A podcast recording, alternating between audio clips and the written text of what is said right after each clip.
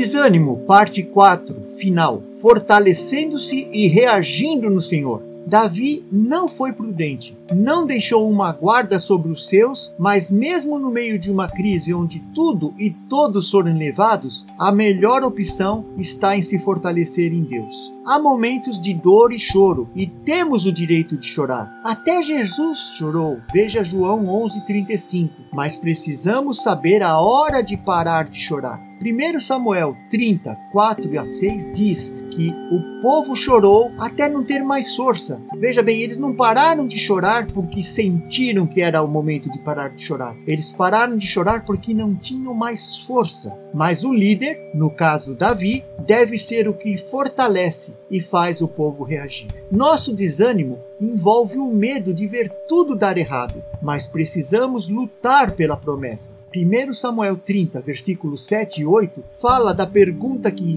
Davi fez, uma pergunta, e das três respostas do Senhor, inclusive aquilo que certamente Davi temia, que era se o povo estava vivo, se ele seria alcançado e se ele seria liberto. Diferente de Elias, tudo voltou ao normal. Nada faltou, nem jovens, nem velhos, nem filhos, nem filhas, nem bens, nem qualquer outra coisa que fora levada. Davi recuperou tudo. 1 Samuel 30, 18 a 20. Veja, a instrução que está vinda dessas considerações é muito importante, mas saiba que se você chegou até aqui, a provisão de Deus para você sair da sua crise. A fé deve se apoiar no caráter de Deus. Por essa causa também sofro, mas não me envergonho, porque sei em quem tenho crido e estou bem certo de que Ele é poderoso para guardar o meu depósito até aquele dia, ou o dia final em outras versões. Isso está em 2 Timóteo 1,12.